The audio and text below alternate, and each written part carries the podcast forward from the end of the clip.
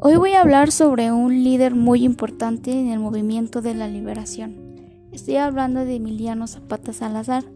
Fue uno de los líderes militares y campesinos más importantes de la Revolución Mexicana, quien encabezó el ejército zapatista.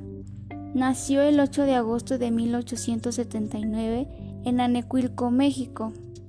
Sus padres fueron Gabriel Zapata y Cleofa Salazar.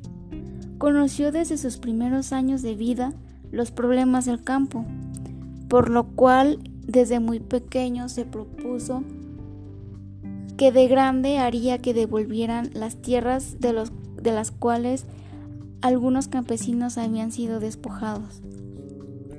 Tenía 16 años cuando murió su madre. 11 meses después murió su padre. Creció en el seno de un hogar liderado por los campesinos. Duró seis meses como soldado. Su liderazgo terminó debido a que fue acribillado en una emboscada. El problema principal de su país era el despojamiento de tierras a algunos campesinos.